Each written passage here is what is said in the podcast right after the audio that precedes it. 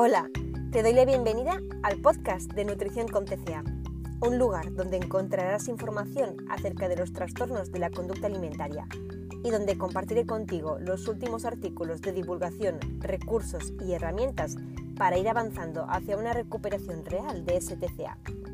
Yo soy Eli Cousteau, dietista, coach nutricional y superviviente de un TCA. Me encanta que estés aquí acompañándome. Hola, ¿qué tal? ¿Cómo estás? Hoy te quiero hablar acerca del el hambre mental. Hablaré de qué es el hambre mental en un contexto de sufrir un TCA, por qué ocurre y, sobre todo, y lo que más te interesa seguramente, qué hacer para que deje de ocurrir. El hambre mental es un hambre que no tiene por qué sentirse a nivel fisiológico, sino que se manifiesta a través del pensamiento recurrente en comida. Pueden ser ejemplos de hambre mental que estés pensando muy a menudo en qué vas a comer en tu próxima comida.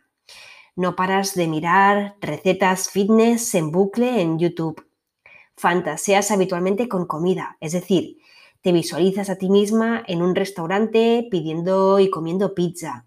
Te visualizas en un cine comiendo palomitas. Te ves a ti misma en el pasillo del súper de las galletas a ver qué, qué escogerías Planificas constantemente lo que vas a comer. Fantaseas con qué vas a comer después de tu entrenamiento. Es decir, estás pensando constantemente en comida. Yo el hambre mental es de lo peor que he llevado tanto en mi recuperación como en mi, también en mi propio TCA. Aunque respondiera al hambre mental comiendo, al principio de la recuperación no desaparecía, seguía igual. Me tiraba todo el día pensando en qué iba a comer, imaginando platos en mi cabeza, hasta el punto que literalmente es que me dolía la cabeza. ¿Por qué ocurre el hambre mental? El hambre mental es un proceso multifactorial. Puede darse por varias circunstancias, ¿de acuerdo? Yo te voy a citar eh, algunas de ellas, las más relevantes. Puede ser que estés en un estado de déficit de energía y eso no lo sabes viendo tu IMC en el papelito que te da la báscula de la farmacia, ya que cada cuerpo tiene su propio peso óptimo, en inglés el famoso set point, que es aquel donde a nivel fisiológico y hormonal todo funciona correctamente. Por eso el IMC no sirve para determinar si te fuiste de ese peso óptimo y por lo tanto estás en déficit de energía. Luego la grelina. La grelina es una hormona que controla el apetito y puede estar más alta de lo normal cuando tienes bajo peso. Como es normal, al fin y al cabo es una respuesta adaptativa pidiendo al cuerpo más comida. Pero cuando este cuerpo no responde a una demanda de ingerir comida durante un periodo prolongado de tiempo, el cuerpo pasa a enviar las señales al cerebro para indicar que requiere de más energía. Aunque, ojo, no siempre en los TCA la hormona grelina va a estar alta. Hay cuerpos sometidos en largos periodos de restricciones donde las señales físicas de hambre han podido llegar a desaparecer, así que quedan en el plano mental. ¿Por qué? Porque la grelina en estos casos no está más alta de lo normal. Cada cuerpo, de nuevo, como siempre, es un mundo. Pero al final es el mismo resultado que el anterior. El hambre queda en el plano mental. Sea como sea, las señales de las hormonas del apetito generadas en el estómago y las señales de hambre y saciedad producidas en el cerebro no van sincronizadas. Por eso, en TCA puedes no sentir hambre física, pero sí ganas de comer. No estamos programados biológicamente para estar en restricción alimentaria permanente, así que el cuerpo tiene varios mecanismos para hacerte ver lo hambrienta que en realidad estás. Y luego están las razones, no sé si llamarlas emocionales, porque el término, bueno, no me acaba de gustar, por las cuales puedes también tener hambre mental.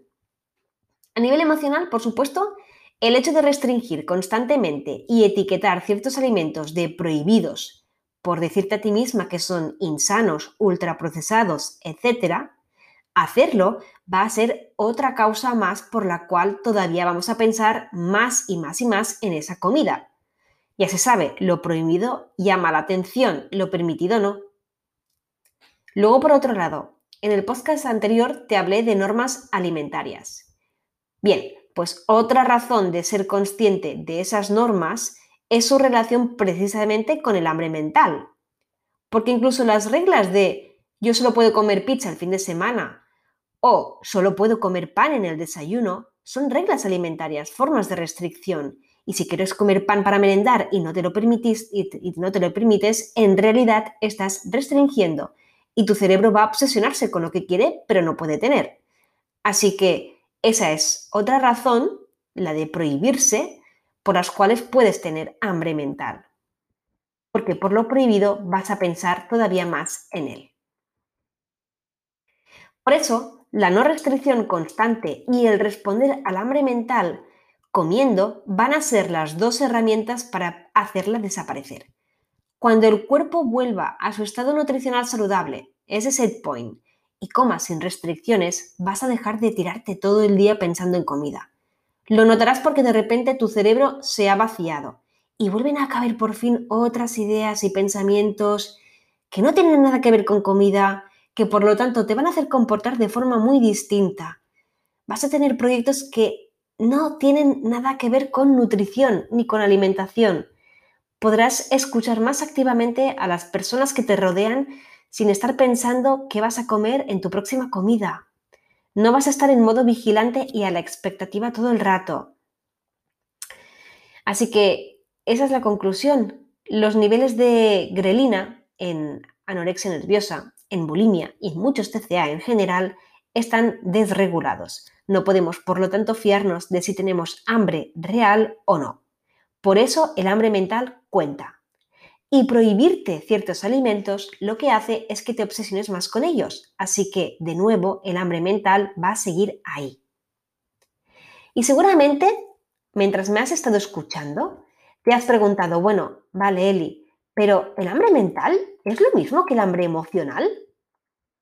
El hambre mental es un mecanismo del cuerpo que, reclame, que, que reclama hambre no atendida y reclama vivir sin prohibiciones. No se trata de resolver conflictos emocionales a través del alimento. El conflicto es la falta de ese alimento.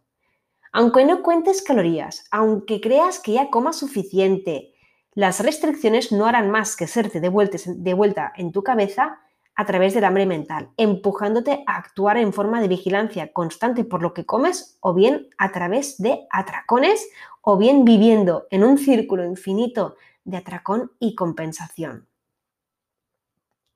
En el próximo podcast, precisamente, hablaré de los atracones, de por qué existen, de su papel en la recuperación de un TCA, de si nos los podemos permitir o los debemos de frenar, cómo actuar y mucho más. Todo, por supuesto, bajo mi opinión y sin tener la verdad absoluta de nada. En la cajita de descripción de los podcasts eh, os estoy dejando a partir de ahora bibliografía y estudios para que vosotras mismas podáis ampliar más información.